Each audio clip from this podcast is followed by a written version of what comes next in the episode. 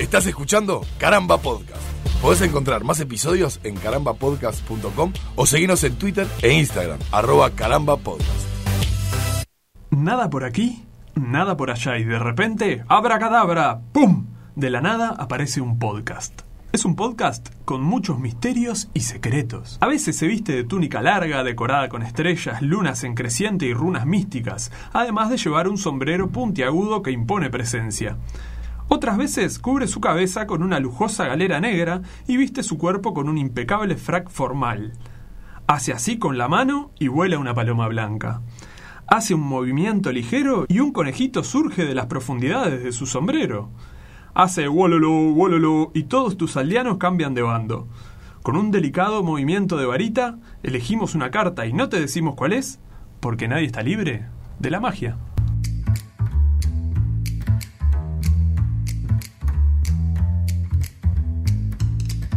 Qué hermosura de frase, Piche, como para comenzar este capítulo.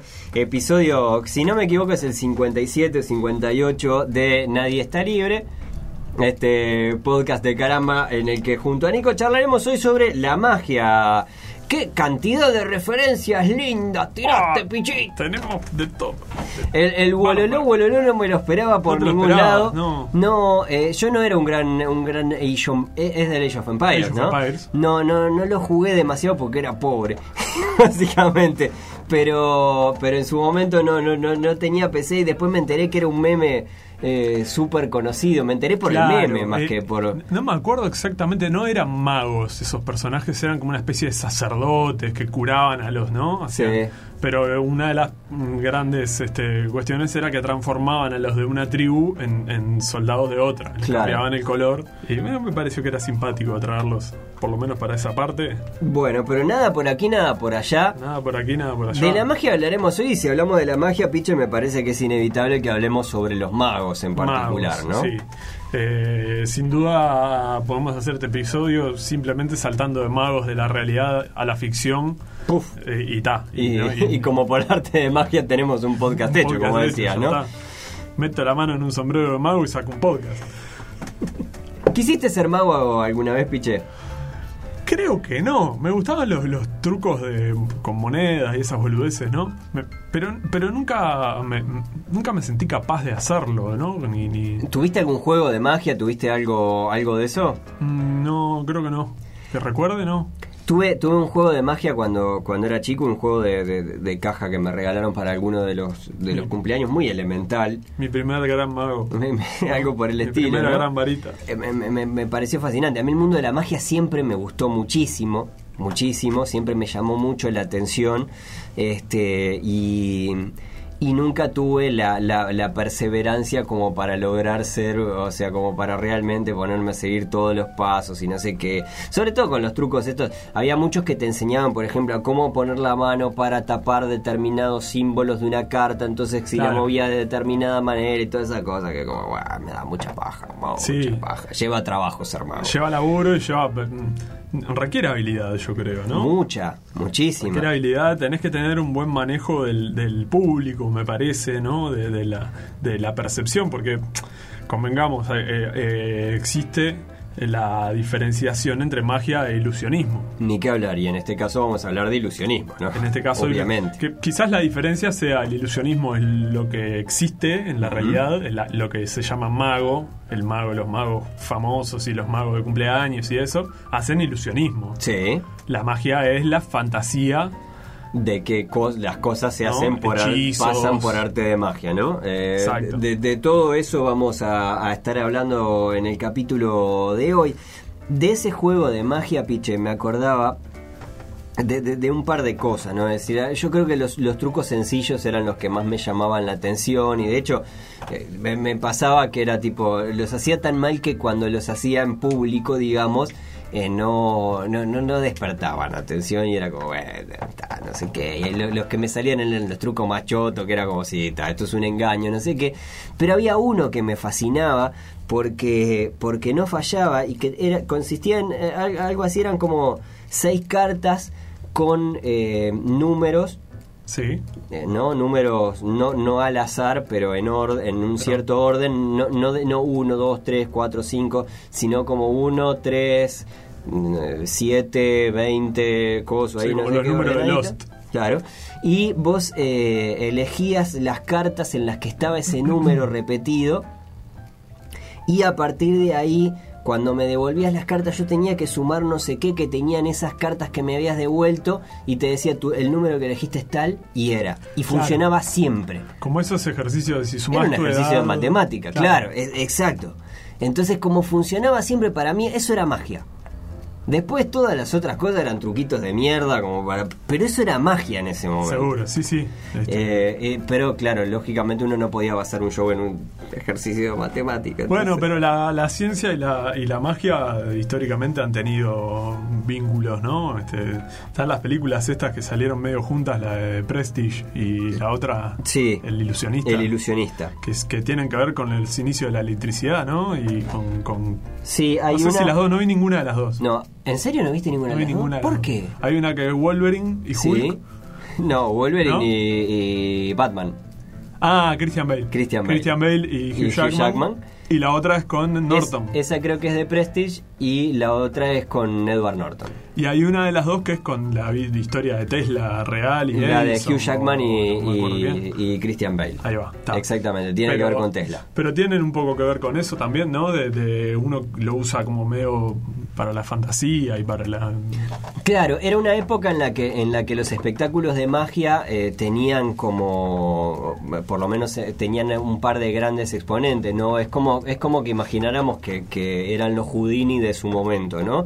Es decir, los, esos grandes magos que llenaban teatros y que venían y no sé qué. Sí. Que además al haberle dedicado la vida a eso, también en sus viajes por el mundo y en su, en su relación con el mundo cotidiano, siempre estaban viendo cosas que podían rescatar para sus espectáculos o que podían adaptar para que determinada cosa eh, funcionara de determinada manera. Es como que te dijeran, no sé, vas, estás caminando por ahí, ves uno que está haciendo una proyección de algo ¿no? Una máquina proyectora, que es algo que no se había visto y que la gente no conocía, y está, listo. Esto, me puede servir para proyectarme en una parte de la sala y, que hacer teletransportación o traer fantasmas, ¿no?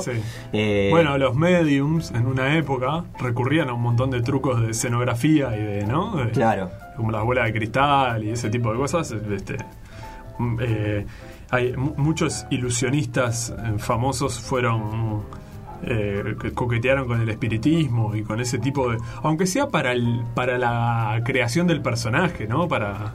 Claro, porque creo, creo que ahí... Imagínate, imagínate que, por ejemplo, el, el, el, medium, ¿no? Realmente pudiera, pudiera comunicarse con los muertos. ¿no? Pudiera, pudiera hacer eso. Yo creo que si no tiene un poco de color en el espectáculo, es decir, en la presentación, en, la, en su performance, no funciona. Claro. No funciona, porque después empieza a ser una cosa medio como de creer o reventar. ¿no? Evidentemente, si, si hay, pueden haber datos contundentes que decís de dónde carajo lo sacó o lo que sea, pero en definitiva no deja de ser como una cosa de creer o reventar. Y si está mejor adornado es como, como que en ese caso sería el ser y el parecer al mismo tiempo. Claro. Yo creo que en general es más una cosa del parecer que del ser. Pero de todas formas, eh, uno no está acá para juzgar a, por supuesto. a ningún medio ni nada por el estilo. Este, eh, pienso que bueno que justamente la construcción del personaje y del espectáculo, sobre todo en esas épocas en que en que todo era más nuevo, ¿no? En que eran, eran menos mm, globalizados los recursos que podían llegar a utilizar. ¿no? Eso que vos decías de la novedad incorporaba un espectáculo. Eh, si bien tenés como obviamente categorías del ilusionista, eh, Houdini era un gran escapista. Escapista, claro. Más que ilusionista, era, era un tipo que tenía determinadas habilidades como para escapar de lugares. De hecho, ah, hubo una de, en algún momento la habilidad falló y, y Houdini se peló. El salto mortal perfecto, que no fue el más perfecto, pero fue el más mortal. O sea, ¿no? este... Claro. Sí, la, marchó en una de esas, ¿no? claro. Lo metían en una bolsa encadenado y lo tiraban al agua. Y, eh, claro, pero eso. Pero, un baúl y no sé Por ejemplo, en ese caso, Houdini, ponele, tenía la habilidad de poder zafar de determinadas cosas, pero era mucho más espectacular si lo hacía poniendo en riesgo su vida, ¿no? Y él, y él pensaba que su vida no estaba tan en riesgo porque en realidad medio que lo sabía resolver. Hasta que salió mal. Hasta que salió mal pero visualmente, yo no sé si, si Houdini se hubiera, no sé, si hubiera, le hubieran colgado las patas de un árbol y lo hubieran puesto con un chaleco de fuerza y unas cadenas boca abajo, si no hubiera dicho, eh, salabín, salabum, pum, pum. Y está. Y está. Andá a sostener en el teatro. ¿Cuánto boleto cortás? Pero tenés que empezar a, a subir la apuesta, digamos. Tenés que empezar a añadirle un componente de. ahora le metemos un cocodrilo acá dentro de, la, bañera y se tiene que liberar, ¿no? Claro. Este... Eh, las dos películas están buenísimas. Eh, la de Edward Norton y la de Hugh Jackman, las dos son súper recomendables sobre, sobre magia. Eh, hay, hay, películas, hay pila de películas sobre, sobre magia en general, pila de, de ficciones sobre magia en general. Y sobre la, bueno, eso eh, a eso iba un poco con lo de las distintas categorías, ¿no? Sí, el ilusionismo, la cuestión más mística de la magia, ¿no? Los medium y demás, los hipnotizadores, que quizás tienen una pata más científica porque no sé si viste alguna vez en vivo, pero Sí, sí, pero me dan me dan una, una desconfianza asquerosa. Sí. Repugnante. Eh, Soy repugnante con lo y es más eh, eh, son esas cosas que creo que no las voy a comprobar nunca en la vida porque yo estaría muy mal predispuesto. De hecho, estuve viendo antes de venir para acá. Eh, anoche estuve bichando tipo recopilaciones de, magos hipnotistas, no, ¿cómo se Hipnotistas, hipnotizadores. Hipnotizadores y demás de acá. Y era tipo, en el momento que llegó el hipnotizador me dio una vergüenza horrible porque estaba, pobre loco, estaba estaba con, con Buizán, con Federico Buizán en, un programa y lo había ido a, hipnotizar y claro, y le, yo creo, no sé si requería de una cierta predisposición, ¿no? Pero en un momento dice, bueno, está así, no sé qué, ¡chu! Estás hipnotizado. Y todo sonaba medio verdura, viste, que si a vos te ponen en ese lugar, ¿qué haces? Y le trae una cebolla y le dice, ahora vas a morder esta cebolla como si fuera una manzana. Y yo, Wissam pone cara de, este hijo de puta, mira lo que me estás, haciendo, haciendo hacer. Esto no estaba en el trato. Claro. Y después le dice, bueno, sí, ahora te voy a dar este, este vaso de agua, vos vas a pensar que es heno, te que, que, es eh, heno, sal de fruta, mm. te lo vas a tomar y vas a eructar. y a Wissam se le escapa una risa, ¿viste? Onda. Claro, no, no, Hijo de puta. Me estás quemando el chiste. Qué horror, ¿viste? Me, me resulta muy incómodo. Yo no, podría... Eh, yo igual decía que tiene una pata en la ciencia porque, bueno, obviamente tiene una cuestión del subconsciente y demás. Y hay, hay terapeutas que utilizan la hipnosis, psiquiatras, psicólogos que utilizan la hipnosis como tratamiento. Sí, dicho sea de paso, y ahora que, hemos mencionado algunas cosas medio por arriba del, mundo, del mundo audiovisual y hemos hecho alguna recomendación, creo que ya lo hemos hablado acá, pero la serie de, de, Freud particularmente me parece de las cosas más repugnantes que se han visto en... ¿La serie de? De Sigmund Freud. Ah, no la vi. Yo la compré como, como una serie, o sea, pensé que iba a ser una serie medio, una ficción sobre, sobre su vida y mezcla cosas ahí de la magia que tiene que ver, aparecen mediums, aparece eh, esta relación de, Freud con el hipnotismo también y demás. Y es como, wow, no, no, la verdad que... Es que sí, en, esas épocas, eh, como como este como hablamos de Mary Shelley en aquel otro episodio y el tema de, que claro lo novedoso de la ciencia es, es cierta magia el desconocimiento de cómo funciona algo totalmente ¿no? y, bueno así como decíamos lo de la electricidad de Tesla y no sé cuánto eh, con el con el tema de los de, los inicios de la psicología, probar la hipnosis, ver que las personas desbloquean cosas o cuentan cosas que de otra manera no, no contarían. Entonces, ese, tipo de cosas estaba todo como muy entreverado. Pensá incluso históricamente en la, brujería. Claro. el acusar de brujas a, ¿no? curanderas, la alquimia. Exacto. Siempre con un componente mágico y, son presciencia. Bueno, viste, eh, exacto, es como difícil de definir el, el concepto magia como tal. el concepto magia a mí se me emparenta un poco con el concepto ovni. ¿no? Que eh, pero con el objeto volador no identificado, ¿no? Desde el punto de vista de que qué es la magia y bueno, lo que no puede definir la ciencia, capaz, ¿no? Y en este caso que es el ovni es es un plato volador, no, no, no, no necesariamente, es algo que hasta ahora científicamente no hemos podido demostrar exactamente qué es, pero todos eh, pero todos tienden a decir que no son platos voladores, ¿no? Claro. Básicamente eso. Sí, que es, quizás radica una diferencia de criterios o de creer o reventar. O de creer o reventar. Yo qué sé, ¿no? Claro. Que cada uno elige o, o sin poder elegir de repente. Exacto. Cierta ingenuidad, cierta Exacto. I want to believe, decía, Fox, Mulder. Mulder. Pero, pero pensaba, por ejemplo, que claro, una de las, de las cosas que tenían que tenía anotadas por ahí tiene que ver con eso, con que yo creo que la sabiduría en algún momento, eh, en, la sabiduría es magia. Aparte, a lo largo de la historia la, la sabiduría ha sido magia. La sabiduría es, eh, ahí sí quizás me estoy refiriendo no necesariamente eh, una cosa exclusiva de la ciencia, pero imagínate que un día te apareces por ahí, ¿no? Eh, subís un teatro, cosa, no sé qué, y luces apagadas, ¿no? Apagan todas las velas que, iluminaban el, el, teatro, no sé qué, y vos traes una, una botellita con unos alambres adentro y chimpum, piti piti patiti y se prende, ¿no? Y se ilumina toda la sala. Magia. Y es ciencia. No es magia. No es magia. Pensá ese mismo escenario similar, ¿no? Una, cuestión así. El tipo que. o, la mina o el primer protohumano que supo hacer fuego. Claro. ¿No? Y que empezó a. Claro. todas las mitologías tienen leyendas de cómo el hombre, cómo el ser humano llegó a, a dominar el fuego y, eso seguramente tenga que algún, algún eh, anclaje en alguna bueno, en algún momento alguien aprendió a controlar el fuego. La figura del médico brujo, ¿no? El médico brujo, curandero, el que conocía capaz qué, qué tipo de hierbas por observación probablemente, ¿no? Pero qué tipo de cosas que podías comer te podían hacer un poco mejor, un poco peor, una cataplasma de... Me gusta la palabra cataplasma. Siempre me gustó cataplasma. Cataplasma, el lindo nombre, como de señora paraguaya, ¿no? Cataplasma Martínez.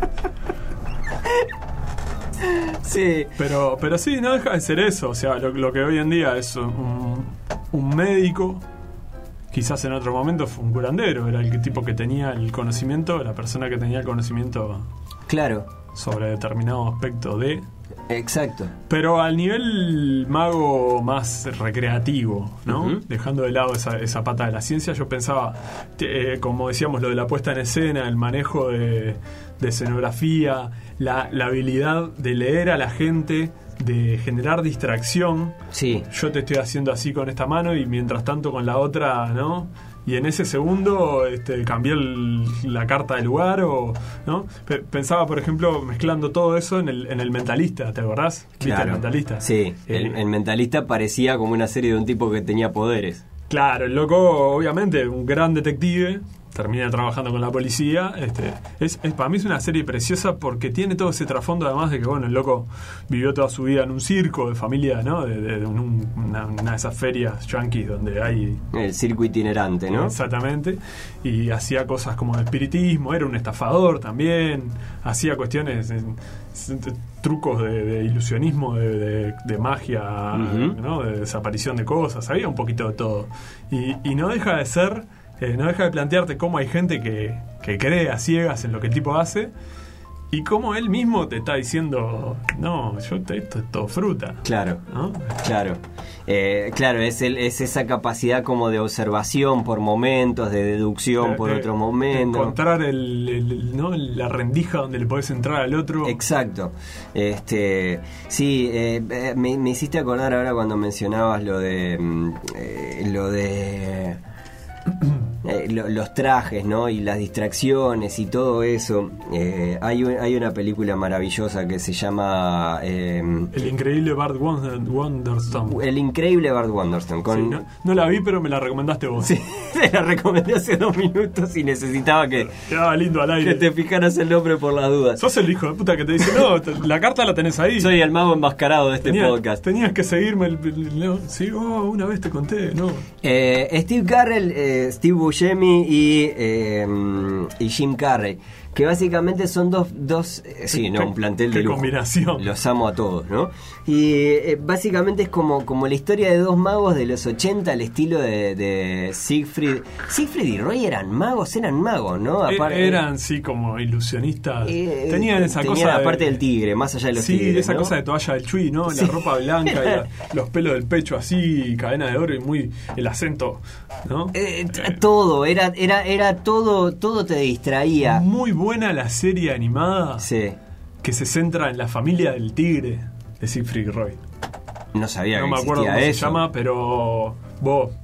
Ah, qué maravilla. Que es tipo la vida fuera del escenario del tigre y sus hijos y no sé qué. Este, si lo pones a pensar es un poco triste que ese tigre ha vivido en Las Vegas toda su vida en lugar de en la jungla. Ni que hablar, hay un capítulo de Los Simpsons de hecho que lo grafica preciosamente. Yo te enviaré a San Luis.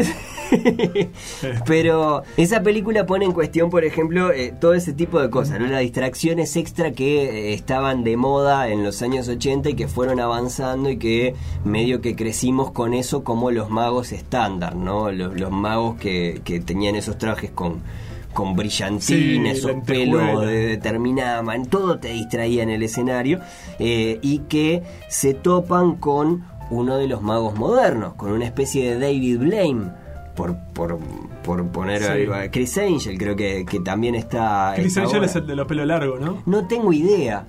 No tengo idea, no, no, no. De David Blaine me acuerdo, porque estaba en su momento fue como turista. Es claro, el eh, tipo se metió en un cubo de hielo, ¿no? Sí, se congeló, no sé. Este, bueno, porque es, es como la nueva. Entre esos magos, como vos contás esta historia de los personajes ochentosos, así, lentejuelas y boludeces, Estuvo después Copperfield. David Copperfield, claro. Y que fue como una transición hacia estos magos callejeros, David Lane. Claro, es decir, es como, no sé. es como que cambió el, cambió el eje para, para volver a poner el foco encima, para, para llevar el foco encima de él, ¿no? Por ejemplo, el, esas cosas escandalosas, como, no sé, desaparecer un avión, ¿no? Entonces eh, todos ese, toda la batería de trucos, medio, medio de los de siempre, y, algunos que se iba renovando con maquinarias y super espectáculos y no sé qué, hasta llevar probablemente cosas que fueran del ilusionismo tradicional, solo que a muy gran escala. Claro. Atravesar la muralla china hizo. ¿No? Sí, sí pero no, no, no, lo vi ese. ¿No? No, no, no. Me acuerdo que, está entre sus, entre sus proezas. Eh, pero. Eh, lo hicieron los mongoles, no lo va a hacer David Copperfield hace 6.000 años. Este... Pero sí, Copperfield en su momento fue como el mago de referencia Pero aparte, en el mundo. Tenía eso. Copperfield no, andaba sacando conejo de la galera, andaba haciendo cosas muy vistosas, muy me salió muy vistosas. Vistosas. ¿No? Porque los magos Pero eran así, eran así de vistosas. Eran cosas así. ¿no?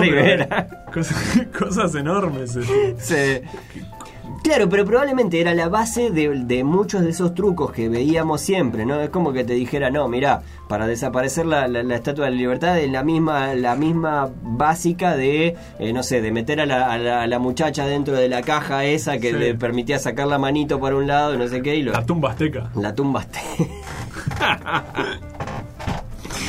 eh, pero, pero claro, era como, como trucos eh, que capaz que funcionaban. Eh, vamos a hacerlo en grande, ¿no? Vamos a poner la infraestructura, todo esto, no sé qué, y a la vez todas las cámaras y todas las miradas iban para ahí a ver cómo manejaba la ilusión de, por ejemplo, no sé, desaparecer un avión, la estatua de la libertad o, vayan a saber qué. Sí, eh, cambias el objeto y. claro renovás el truco. Claro. Poco después de, del furor de David Copperfield empiezan a aparecer los videos del mago enmascarado, ¿no? El mago Ortiva, el mago Ortiva, el mago, el mago Sorete. Ese loco tienen que, que hacerle, no sé, eh, alguna especie de... Lo deben haber colgado de la... Y dicen en realidad que era un tipo muy... O sea, que, tuvo mucho... en el gremio de los magos tuvo eh, muchos problemas. Hablando en serio, tuvo muchos problemas con magos profesionales que eh, se dedicaban, que básicamente les estaba quemando los trucos. Es una forma también de pensar que eh, este tipo los obligaba a renovarse. ¿No? Que era una cosa que pasaba en esta película de Bart Wonderstone, que si bien no le quemaban los trucos, era como, bueno, está listo, la gente está mirando más como un tipo, no sé, se, se mete adentro de un cubo de hielo como pasaba con, con David Blaine, ¿no? Que a mí, la verdad, de magia me parecía una mierda, ¿viste? Era como una cosa de, eh. pa, la verdad me chupa un tercio de huevo que te Me llamaba más la atención esa que tiraba un mazo de carta contra el vidrio y Totalmente. La carta del otro lado. Está, eso magia. Eso es magia, no meterme dentro de un cubo de hielo o meterme una botella por lugares y ver hasta cuánto aguanto, ¿no? Eh, bueno, está. Eh, pero, pero bueno, yo creo que el mago enmascarado, el mago ortiva, en cierta forma los obliga como a, renovar esos trucos, ¿no? A, pensar en trucos nuevos, a, buscar otras formas, porque técnicamente el se hizo, hizo sus billetes este, diciendo básicamente cómo creabas determinadas ilusiones. Claro, y, el, secreto de los magos nunca se, nunca se revela, ¿no? Nunca se revela. Este, ¿Te acordás? Bueno, lo, mencionamos al pasar, dije lo de la tumba azteca de Job. Sí, claro. Arrested Development, el hermano mayor. Hermoso personaje. Que él era. Era un mago, fraca. Y, estaba en esa. Era la, asociación de magos. ¿Te acordás? Que lo expulsaban porque salía, se, develaba el truco de la tumba azteca, que era básicamente ese, que te meten en una caja con un doble fondo. Y se, se develaba por accidente. Por accidente, porque era donde se había escondido el padre de la policía, y la policía con un perro lo encontró enseguida. Este, y, lo expulsaban de la asociación de magos y el loco después estaba, maravillosa serie Arrested Development y maravilloso personaje de los mejores magos que he visto en la tele eh, show show eh, este, hermoso personaje. con la música de Final Countdown Porque, y corría así con las manitas. Claro era como un Copperfield de, los techitos verdes era como una cosa eh, alucinante alucinante pero bueno nada en esto de los desenmascaradores de magos no exactamente mago pero ¿te acuerdas los médicos filipinos milagrosos que operaban con las manos? sí y ese tipo de cosas así medio que, de estafas a la gente, ¿no? O las cuestiones más de, los pastores que curan paralíticos y ese tipo de cosas. Había un, reverendo español, que un, cura español que se llamaba González Quevedo, eh, que creo que de la década de los 50, 60, yo me acuerdo, mi viejo siempre me contaba estas historias, que fue además cuando estuvo medio de moda esto, cuando la New Age empezó a aprender en Estados Unidos, 60, 70, por ahí, que empezaron a aparecer estos, eh, tipo el Saibaba y todos estos ¿no? medios mm, cuenteros espirituales, milagrosos, en ese plan. Los médicos filipinos, los que te curaban el aura y todo eso. Y este loco se dedicaba a desenmascarar ese tipo de, de, trucos. Y, y tenía como la frase, la catchphrase del gallego era eh, explicaba así no sé cuánto, decía, no, porque los, los médicos que operan con las manos y no sé qué, es truco, decía. era muy gracioso. Por ahí debe haber videos de González Quevedo. Este, que nada, era como el, pre, el pero, pero con una finalidad. Yo no me enteré de la, de, la, de la existencia, por ejemplo, de los médicos filipinos hasta que vi Man on the Moon, la, la película de, Jim Carrey. Ah, es verdad que ahí tiene. Claro. qué película. Qué película. Sin meterse exactamente con la magia. No, eh, claro, en un momento él está muy enfermo y entonces recurre como una especie de terapia alternativa porque medio que no, no, no ve, los, no ve las posibilidades por por, por ningún lado, es decir, las, ya en un momento me imagino de la desesperación por, sobre, por querer sobrevivir, eh, debe estar el, el, bueno, está listo, creo en, lo que sea, porque que es creer o reventar, casi literalmente, ¿no? Y, y, claro, y hay una escena en la cual el tipo va a, recurre a los magos filipinos, viaja, no sé qué, paga su dinero, hace la cola, todo le empieza, todo le parece mágico y llega un momento en el que Claro, lo operan sin abrirlo, ¿no? Porque básicamente su gracia era esa, ¿no? Era como que sin cortarte te sacaban el mal de adentro, que era como una tripa. Era un menudo de pollo, una claro. así. Y el loco, el loco ve que ve el juego de manos en los cuales explota como un globito de sangre y saca ahí el coso que no le saca de ningún lado. Y la expresión es monumental, porque es el, el yo esta era mi esperanza, mi esperanza, mi, esperanza era pobre pero estaba acá. Y en el momento en el que descubrís el truco del mago, decís, no me queda magia que me salve. Estoy frito. Claro. Eh, nada, es, alucinante. Pero ahí me enteré de la existencia de los. hasta, hasta el momento no tenía mucha idea. Pero nada, e, e, eso lo hemos mencionado también varias oportunidades, como la desesperanza lleva a medidas desesperadas y a agarrarse de cualquier cosa. El agua de Querétaro, ¿te acordás? El agua de Querétaro, que es como una, la cosa mágica. Sí, dos por tres están saliendo cosas. Tipo Yo creo que había un. el elixir, no sé qué, de algo así. del abuelo Simpson. Algo así, ¿no? Ese tipo de cosas. El agua de Querétaro era, yo si no me equivoco, era una especie de arroyo o algo por el estilo que había en México, en, Querétaro, particularmente. Exacto y que, que, bueno, que se había popularizado, ¿viste? Salían los noticieros, eh, las, las, procesiones hacia, en busca de, con gente que se quería llevar bidones, que quería mojar los pies, las manos, las pelotas o lo que fuera que tenía mal. Eh, para ver si, si se curaba y entonces había como un par de casos medio como milagrosos, viste, de, de entonces el agua de Querétaro debería de tener algo mágico y la ciencia siempre poniendo la, fría de no. Sí, no. No, no, no. No, no, no, no, no, Sí, te sacará la sed, capaz. Claro, como eh, mucho. el agua bendita, dale. Pero el agua, el, agua bendita se le atribuye algo. Y no sé, pero tiene su magia, porque se supone que cuando te bautizan y es una protección, tiene un vínculo místico con el, con la religión y con, ¿no? Es, si no lo harían con una ganilla de, Ah. con la manguera de cualquier lado.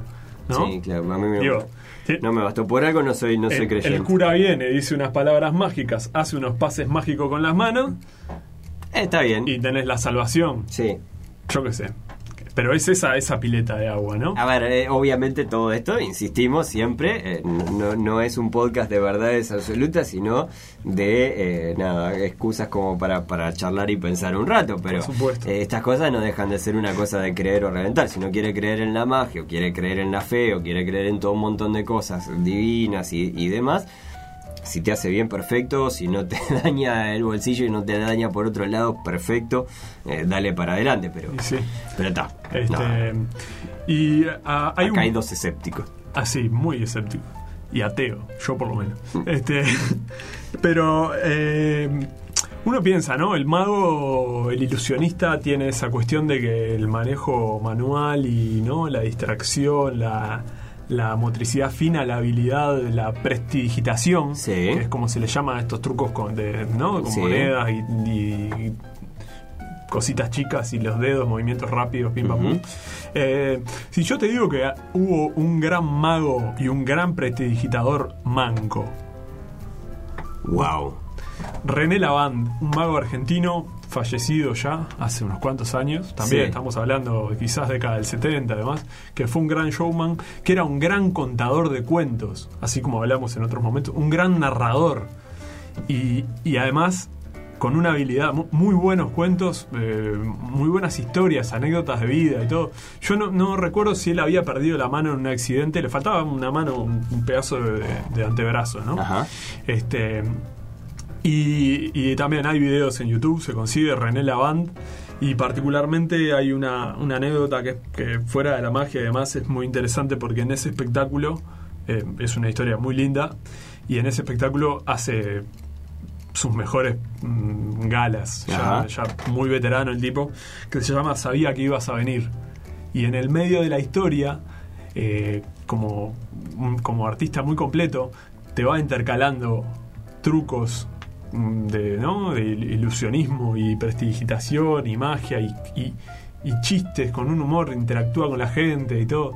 Y tiene una estructura muy medio arcaica para lo, para lo que estamos acostumbrados de los espectáculos hoy en día. Pero es como un mago de cafetín, ¿no? De esa escena de está entre las mesas con la gente, ¿no? claro, no es, el, no es, el, buscar el ser Copperfield desde el punto de vista de, la grandilocuencia y de los grandes trucos, sino capaz con pequeños trucos de, me imagino, de, o de los de cartas, o de paloma escondida, flor escondida, lo que sea, pero mezclados con un buen espectáculo. Es que los narradores son fundamentales. El carisma es fundamental, el lograr la distracción para poder hacer el truco también es fundamental.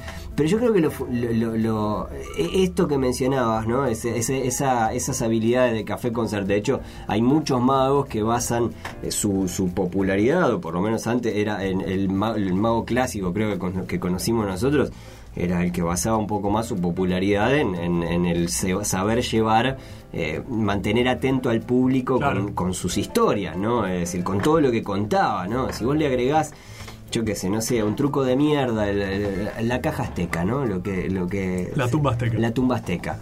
¿no? La tumba azteca ya tiene de por sí este, este, es el truco de la caja de mierda que hemos visto 70 mil millones de veces, pero es la caja azteca. Los dobles fondos, yo qué sé, la, doble caja de cuando se ruchan a una persona. Claro, eh. pero está agregado a, eh, ¿no? Al, misticismo que viene alrededor de las cosas de la cultura azteca. Entonces, oh, magia, son distracciones, son cositas de colores que hacen que, que el Reciclaje. Claro. Reciclaje. Salado. Este. Y, con eso de la narrativa y como el complemento del truco, ¿no? Que a veces este, queda como en segundo plano, como este, como yo te decía, este René, René Lavand, yo te lo vendo como que es un mago manco. Y en realidad lo que es manco eh, eh, es, lo que termina siendo anecdótico. Claro. es curioso porque decís, el tipo hace cosas con una mano sola. Pero quizás lo más rico de, este loco es eso que yo te digo, la puesta en escena y la presencia del tipo. Claro. Y, y de repente muchos magos han sabido explotar la parte del humor. Sí, sin duda. sus espectáculos. Eh, de hecho, David Blaine creo que tenía esa cosa como de un poco de. No de burlarse de las personas, pero como de, de jugar con la ingenuidad y de. Yo creo que David Blaine jugaba, más a, jugaba más a la reacción, ¿no? Era un tipo que se lo. Por lo menos el recuerdo que tengo es que era como muy parco ¿no? Porque también eso le daba como su misticismo, ¿no? Parte de su misticismo era que era como muy serio, muy codo, no sé qué. Pero jugaba mucho con la reacción, creo que Chris Angel también, que van medio que en el mismo, en el mismo plan, ¿no? Las reacciones de la gente que le vuela la cabeza cuando, no sé, el tipo levita en la mitad de la calle o, ¿no? E, e, ese tipo de cosas. Juega mucho con, con, con la reacción. Eh, hay, hay, buenos exponentes igual que se dedican más específicamente como al tener un buen monólogo, ¿no? Un buen, un buen manejo de esos tiempos y de esas historias. Y, la rapidez aparte en el diálogo, eh, al interactuar, ¿no? Porque muchas veces se recurre al al voluntario, voluntario que te preste el reloj para hacerlo mierda de un martillazo, ese tipo de cosas. Por este, ejemplo. Yo vi en vivo la última que recuerdo, una despedida de fin de año o algo así de un, de un laburo. Habían llevado al mago uruguayo Daniel K. Daniel K, sí y realmente me disfruté mucho del espectáculo. Es muy simpático. Es muy simpático, tiene una muy llevadero. Tiene ahí va, tiene un ritmo muy muy muy canchero, te simpatizás enseguida, ¿viste? Te genera enseguida como un, Claro. Te hace reír, Es que es eso. Es, eso, porque además. Muy hábil. Pagaría una entrada para ir a verlo. Claro. Ya es mucho decir. No soy fan de la, mágica, de la magia. Bueno, pero por ejemplo, e, en ese sentido, Piche, yo creo que también en la medida que vamos creciendo, ¿no? Nos, vamos desentendiendo un poco de la magia, ¿no? Ya eh, eh, el mundo va perdiendo un poco su magia. Eso lo, hablábamos en algún momento cuando hablábamos de que el mundo antes era eran serpientes marinas, eh, huecos por los que te podías caer y, caer al universo, y monstruos, mitología de cosas y bueno, está listo. Empezamos a caer en un mundo en el que ya hay pocas cosas que nos sorprenden. Y creo que eh, lo que va uno puede ir a buscar en un espectáculo de magia no es realmente ver los poderes mágicos de, sino el, jugar a que eh, a que te engañe y te entretenga. Claro. ¿no? Por un rato ser. Eh, por un rato, eso. Es ser una víctima inocente de, es como las películas que te enganchan porque te meten en personaje o porque te meten en historia, ¿no? Y, claro, eso es lo que las hace atrapantes más allá de, de, no sé, de presupuestos, de guiones, de, de, esto, de aquello.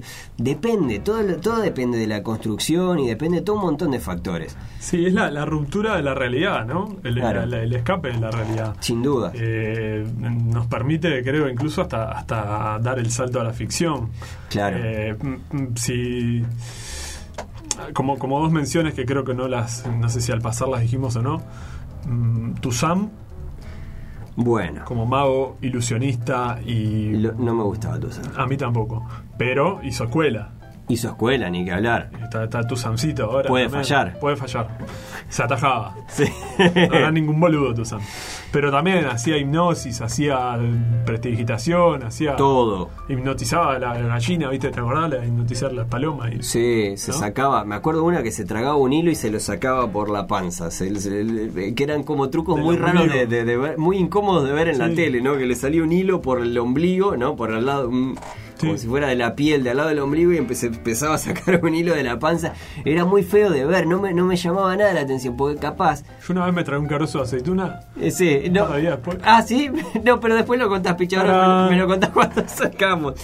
Pero me pasaba que, claro, que lo veía y era tipo, fa, capaz que el truco está buenísimo, pero me resulta asqueroso todo, todo lo que estás haciendo me resulta... Tu sangre con la panza ahí, ¿no?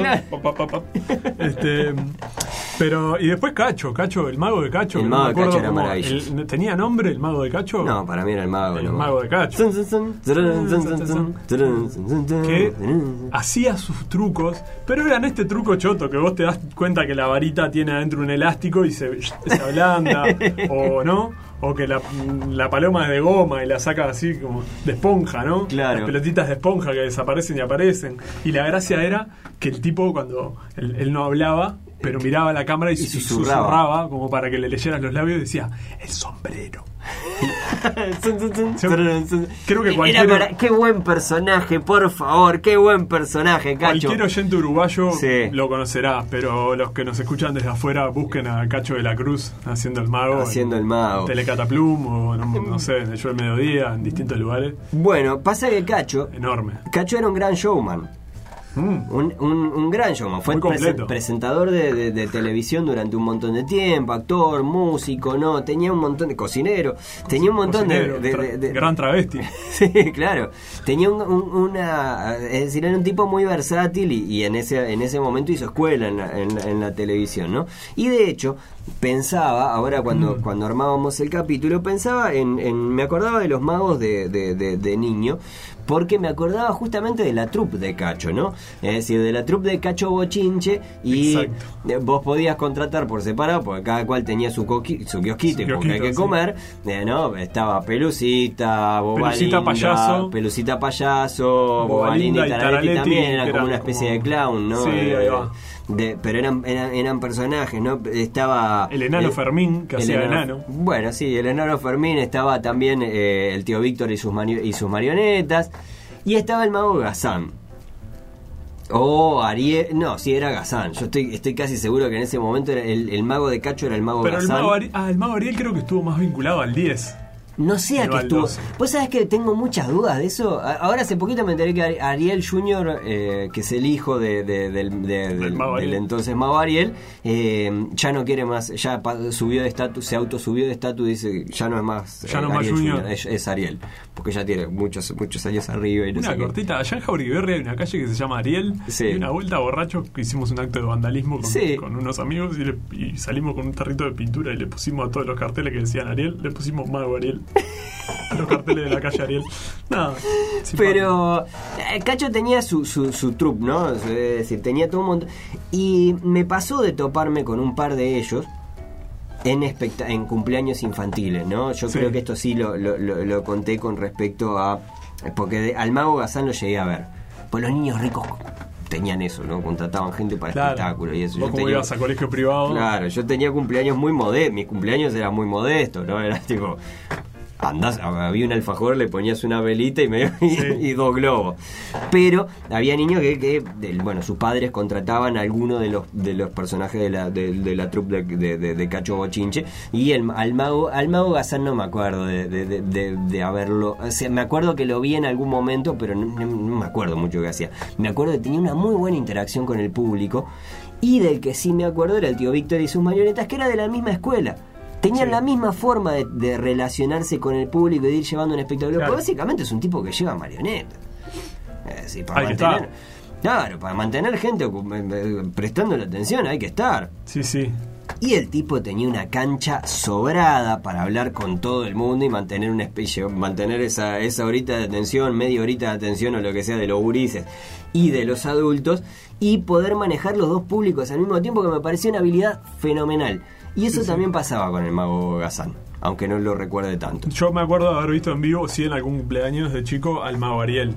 Ajá. Junior, supongo. Sí, supongo que sí. Por mi edad. Supongo que sí. Pero este, pero sí tampoco tengo mucho recuerdo porque no me, no me copaban mucho los magos, yo seguramente. ¿No te copaban los magos, en serio? Eh, más o menos, no sé. Este, yo, creo que es difícil trabajar con niños, ¿eh? Es difícil. Porque capaz que como magos eran buenísimos. Pero claro, pero no me llamaba la atención. Yo qué sé, está bien, está bueno, mirá Un conejo, qué lindo. A mí me encantaban los magos. Eh, pero me encantaban los magos, me encantaba la magia, yo creía en la magia. Hasta que en cierto momento empecé a buscar otras cosas, ¿no? Que, por, por lo hacerte un monólogo entretenido y ya estamos. Claro. un zarabín zarabán con las cartas, pero, pero mantener un monólogo divertido, porque si no, esto no. Claro, esto no, va para ningún lado. No hay como fungue. Este, pero en esa fractura, Ale, quiero dar un salto en, este, en esta temática. Porque Salta todo lo que quieras, piche, pero. En, esta fractura entre el ilusionismo. Mmm, barra prestidigitación, barra etcétera, como fuimos diciendo. Este, hablemos de magia, magia, viejo, hablemos de la magia, la magia que, nos regala la ficción, que nos, que nos mete la, ficción. Sí. ¿Sí? Este, hablemos de varitas, de, dragones, de capas de invisibilidad. Vos sabés que me decepcionó mucho. Me decepcionó mucho que el mundo de la magia haya desembocado en Harry Potter. Bueno, lo dijimos hace un rato, el reciclaje de cosas. Y yo lo, cada vez que puedo lo digo. Me saco el sombrero puntiagudo ante la habilidad de JK Rowling para hacer lo que hizo. Pero JK Rowling agarró y metió en la batidora un montón de elementos que ya estaban por ahí. Sí agarró algunos más de la onda, no sé, más, más este, estructural, si querés, el huérfano, el elegido, esos elementos que están en Star Wars, están en la Biblia, están en todos lados, y los mezcló de una forma muy atractiva para las botijas de ese momento. Muy, y, eso, y eso no, le saca, no, le saca mérito, ¿no? pero el tipo, sí, está... Pero... No, no es que inventó la pólvora, pero es el mago que no tiene el gran truco, pero sin embargo te mantiene entretenido, ¿no? Es decir, hay una generación entera de, de, niños que han crecido leyendo a Harry Potter y que además hay, hay un talento que yo sí le reconozco como, como un talentazo, que es el hecho de que ha sabido crecer, hacer crecer las historias con sus lectores. Claro, sí. Y eso me parece... Sí, la evolución de los personajes ah, también. Este, ¿no? Que las historias pasen a, dejen de ser tan historia de niño para empezar a ser historia más adolescente y, no sé qué, es un, es un gran mérito. Es muy difícil eso. Es difícil, sí.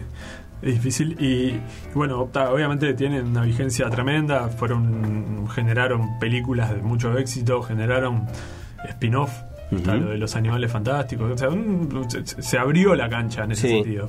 Pero mm, los maestros son los maestros.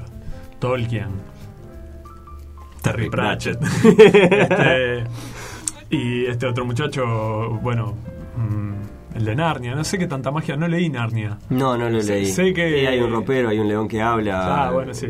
Este, pero, pero hablando de magos, ¿no? De magos y de brujas. Sí. La, magia como los personajes. Este, tenemos un tenemos leyendas de la historia real y, sobre todo en el mundo nórdico y que que tienen el mago Merlín por ejemplo. el mago Merlín y sus versiones modernizadas como eh, Gandalf, exacto. eh, Dumbledore y Ridgul y si querés el archicanciller de la Universidad Invisible de, sí pero los, magos, de Pratchett yo creo que, que, los trata más de una de una forma eh, son son como diferentes no es como eh, como, como que una de las cosas que aprenden, por ejemplo, que el usar la magia solamente si es absolutamente necesario usar la magia, pero después todo lo que pueda resolver de otra manera, resolverlo de otra manera, porque la magia puede salir mal. La magia es un recurso natural este, muy volátil. Digamos. Volátil, exacto. Los magos se han encargado con el paso del tiempo en el mundo disco de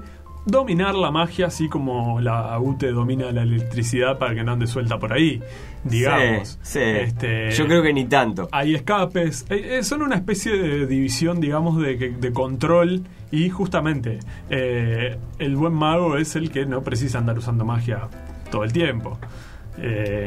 Eso es fabuloso porque también lo, refleja, lo reflejan otros personajes. Exacto, y, y, tiene un tratamiento que, bueno, justamente el laburo del loco de desarrollar durante tantas novelas con, añadiendo detalles y manejando y llevándote a un entendimiento real de eso, al punto de que hay spin-off, digamos, de, ¿no?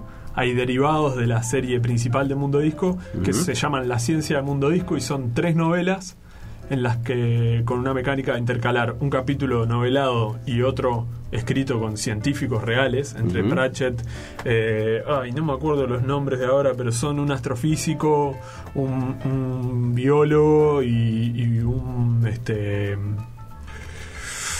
no me acuerdo. No, no sé, no llegué a leerlo lo, de la ciencia. Un físico, no sé, uno que habla más de, cuestiones de dimensiones y demás. Entonces, cada capítulo desemboca, es, una historia en la que los magos de alguna manera quedan involucrados con nuestra realidad.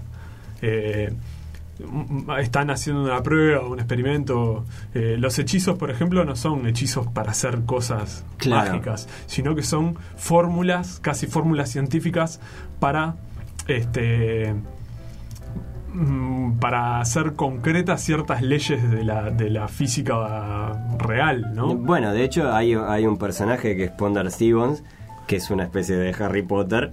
Este, anterior a Harry anterior Potter. A Harry Potter que eh, básicamente está trabaja lo que es una especie de prototipo de computadora. Claro, él es un nerd. Es un nerd. Claro, no, no, es, no, no, es un mago como los que estamos quizás acostumbrados más tradicionalmente que, que le salen chispita por los dedos, sino que más básicamente es como, es esa frontera que manejábamos antes con respecto a la ciencia y a, a la magia, ¿no? El qué es la magia.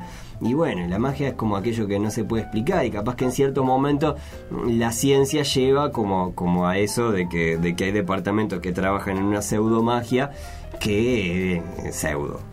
¿No? Eh, sí, em, la, la idea de la universidad invisible que es este la la Academia de Magos, ¿no? de, de Morpork, que es el principal centro mágico del, del mundo disco, justamente es esa, la, más allá de las cuestiones más místicas, es una universidad. Claro. Y, tiene un claustro, ¿no? Tiene el, decano, el tesorero, Qué buenos canciller. Son todos unos viejos mm, que están dedicados a comer y dormir todo el día y a no hacer nada de magia. Y los jóvenes, que son Ponder Stevens y sus, sus amigos, que son los que están haciendo investigaciones, ¿no? Como las nuevas generaciones eh, de... Tienen el edificio de magia de altas energías, se llama, ¿no? Exacto. Que es donde, donde hacen a Hex, que es la computadora, es una especie de computadora que funciona con, con, hormigas. adentro y que la propia máquina se va como añadiendo partes y un día se despiertan y tiene una, no sé, la, caja del queso y distintos componentes que aportan para hacer cálculos de física, de matemática y demás y poder generar nuevos hechizos. Claro. Este, no quiere decir que no usen magia, hay teletransportación, hay bolas de fuego, hay cosas raras, pero siempre es como un recurso Sí, es como. A, mí me, es, es, una cosa que me fascina mucho y que me ha fascinado mucho y que quizás me costó un poco entenderlo al principio, ¿no? Sobre todo cuando se hablaba eh, en, en, el mundo disco, cuando se hablaba de de, de, de, magia, ¿no? De brujas o de, o de, o de hechiceros. Una historia que iba a ser sobre las brujas o sobre los hechiceros. Empezar a entender que la magia que manejan es como una cosa medio relativa y más de observación, más parecida quizás a la del mentalista y que eso tiene su propia magia. Eh, eh, quizás al principio cuesta cuando esperas ver chispitas de colores, ¿no? Y sin embargo después cuando te acostumbras decís, vos, qué bueno que es, porque cuando aparece la magia real, ¿no? La magia como la estamos concebiendo, las bolas de fuego o eh, los grandes hechizos. Efecto patronum. Eh, claro, los, los bichos invocados, ¿no? Y todo ese tipo de cosas eh, están como súper dosificados para que resulten interesantes. Es, nada, mágico. Yo tengo algunas frases, este, si, si se me permite. Por su pollo. Sacadas de las últimas relecturas que he hecho de Pratchett, este por ejemplo, Ridguli, el archicanciller, que es... Eh, porque hay un tema con, con el alcanzar el poder. El, el, archicanciller es el director máximo de la Universidad de Magos, de la Universidad Invisible.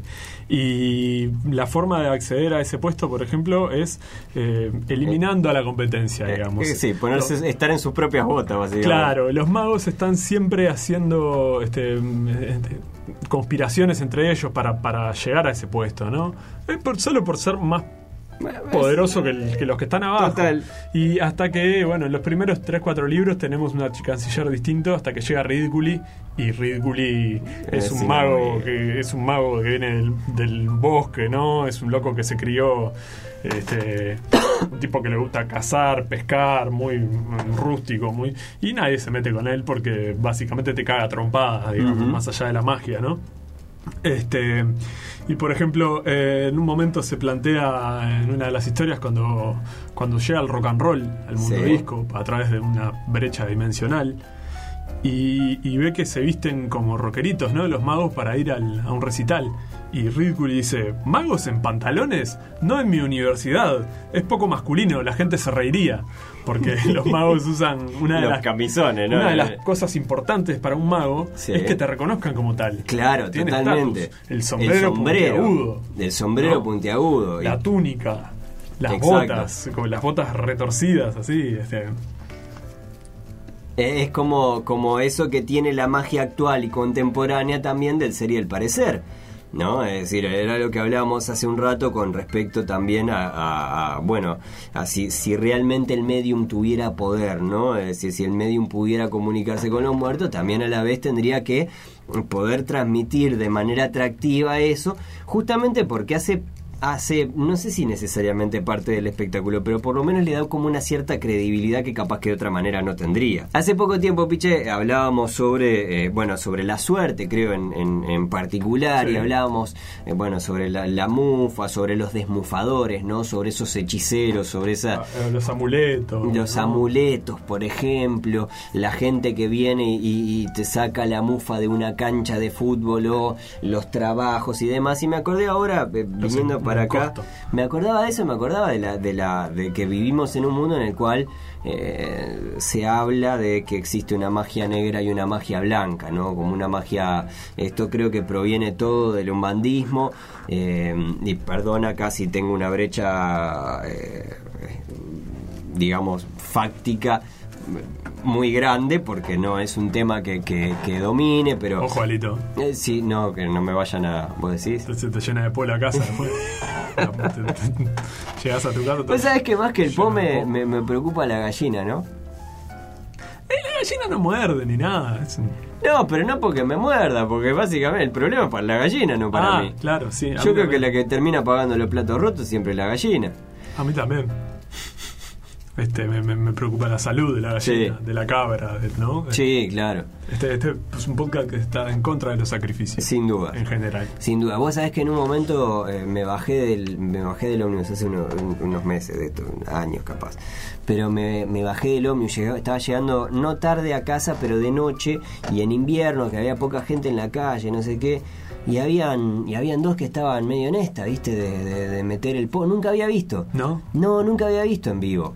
Este, y claro, como estoy medio chicato, porque estoy viejo, me bajé del hombre, estaba oscuro además, no sé qué, y viste, achinaba los ojos para ver si tenían gallina o no tenían gallina, porque ah. si tenían gallina era tipo, oh, está todo bien, hacé tu zarabanganga, todo lo que quieras, pero la gallina esta te la, te la lleva de acá viva o, o vamos a tener problemas. ¿Entendés? Y probablemente el, problema lo iba a tener, para uno, lo iba a tener yo. Segundo, eh, no sé si no sé si la ley tampoco te respalda con, con respecto a esto. Pero está todo bien, pero los sacrificios de bichos es una cosa que de tu magia, tu zarabanga, para donde quieras, o lo mismo para el agua bendita y para los medium, prestidigitadores y el mago Daniel K. Tipo, está todo bien, pero no mate bicho. Sí, en, en general, bueno, más allá de, la, de los sacrificios de animales, eh, la cuestión rito, ¿no? Lo, lo, es siempre una cuestión de perspectivas y, obviamente todo lo que incluya religión. Eh, es subjetivo. Sí. O, subjetivo e involuntario, quizás. Uno no se plantea, bueno, ahora quiero ser judío. Está. Es lo que hablábamos hace un rato. Es lo que te sale adentro. Del creer o reventar, ¿no? Seguro.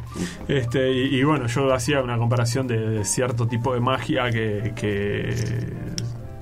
la liturgia católica implica, ¿no?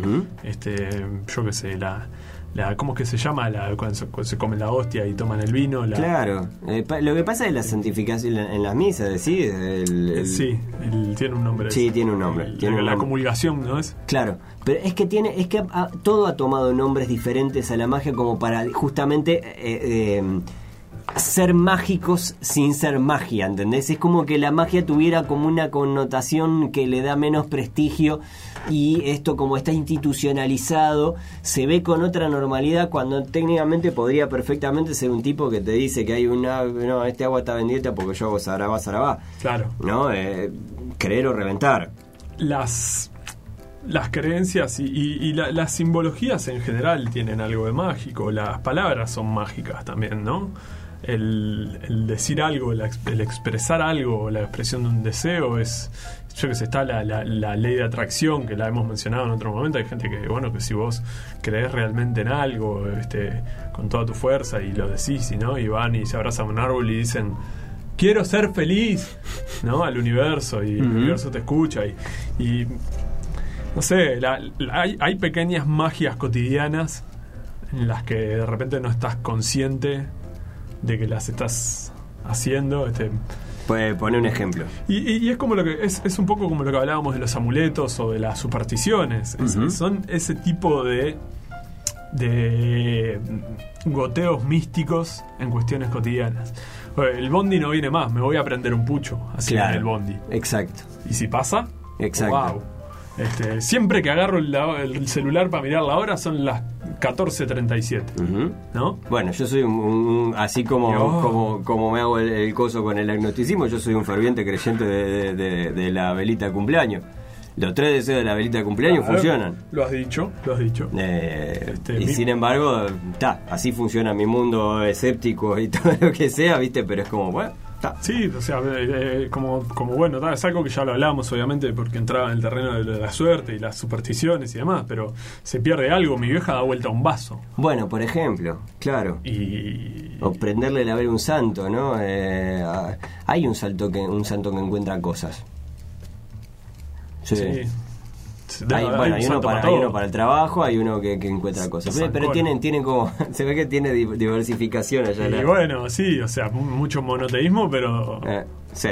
Pero de todos estos. los enanos menores. Vamos cerrando, Piche, de esta manera lo que ha sido un nuevo episodio de Nadie está libre, esta serie de caramba en la que junto a Nico hemos charlado hoy sobre la magia, eh, sobre el escepticismo iba a decir, pero sobre la magia básicamente. Nos quedaron eh, los magos de verdad los magos que hacían magia de verdad, como Gardel, el mago Nil. El mago Capria. Y Escarone. y Escarone. Perdón, pero lo tenía que decir. Y el eh, mago Tim. No hablamos del mago Tim. ¿Cuál era el mago Tim? El de los caballeros de la mesa cuadrada. Ah, maravilloso personaje, sí. Si no vieron este. Los Caballeros de la Mesa Cuadrada, súper recomendado. No me acuerdo cómo se llaman originalmente. de Monty Python and the Holy Grail. And the Holy Grail. Eh, sí, y no hablamos tampoco del mago Nicolás que tiene esa, es una, una de las escenas favoritas de, la televisión más incómodas de la, de la televisión nacional que es cuando el, mago que al que no le saca el, no le sale el truco y está en un programa ahí de televisión nacional falla la partener, ¿no? Eh, no no no falla él se entrevera ahí con, el, con las cartas, no sé qué, pide un corte y estaba Silvia Novarese ahí, pobre, que tuvo que fumarse ese cigarro. Este, y claro, y el guacho nervioso, todo, dice, no, pará, pero me tenés que dejar eh, cortar esto, esto no puede salir así porque me matan, ¿no? Como del gremio de magos que lo matan por hacer determinada cosa mal. Eh, y ella le dice, no, bueno, está, se nos está terminando el tiempo, no sé qué. Ahí le dice retrasada o algo, pero le tiene una cosa... La, insulta toda. Sí, la insulta horrible, ¿viste? un impresentable. Si no fuera, si no fuera tan horrible sería, eh, sería muy divertida, pero es muy divertida igual. Pero, pero está mal. Mal, mal, mal, Mago Nicolás, mal. En fin, como estábamos ya cerrando, vamos a seguir cerrando. Vamos a seguir cerrando. Hacemos este a la Kazam y, recuerden que este montón de episodios que tenemos los pueden escuchar eh, tanto en Spotify como en Apple Podcast. Eh, allí nos buscan por caramba. Nadie está libre. Nadie está libre. Y quien les habla, como dicen. Siempre quise decir quien les habla. Eh, sino también en nuestra página web carambapodcast.com. Eh, allí pueden también suscribirse si quieren recibir las notificaciones en, su mail y demás. La vía de comunicación, eh, arroba carambapodcast, tanto en Twitter como en Instagram. Allí cualquier mensaje es bienvenido, ni que hablar que, es la forma que nosotros tenemos de saber si les está gustando o no les está gustando lo que estamos haciendo. y por supuesto, si les gusta. No somos magos para adivinar, aunque tenemos nuestros truquitos. Pero nada, si quieren además sugerir temas, ya hemos hecho varios temas, digamos, a encargo. Eh, así que nada, si tienen ganas de que charlemos de algo en particular o quieren comentarnos algo en particular de lo que pasó, arroba caramba podcast en Twitter y en Instagram. Y si nos quieren contratar, también hacemos cumpleaños, trucos disfrazados, un montón de cosas. A, todo le ponía papi. Tenemos que buscar recursos para sobrevivir, porque nadie está libre de la magia. Estás escuchando Caramba Podcast. Podés encontrar más episodios en carambapodcast.com o seguirnos en Twitter e Instagram, arroba carambapodcast. Abra cadabra, cataplum.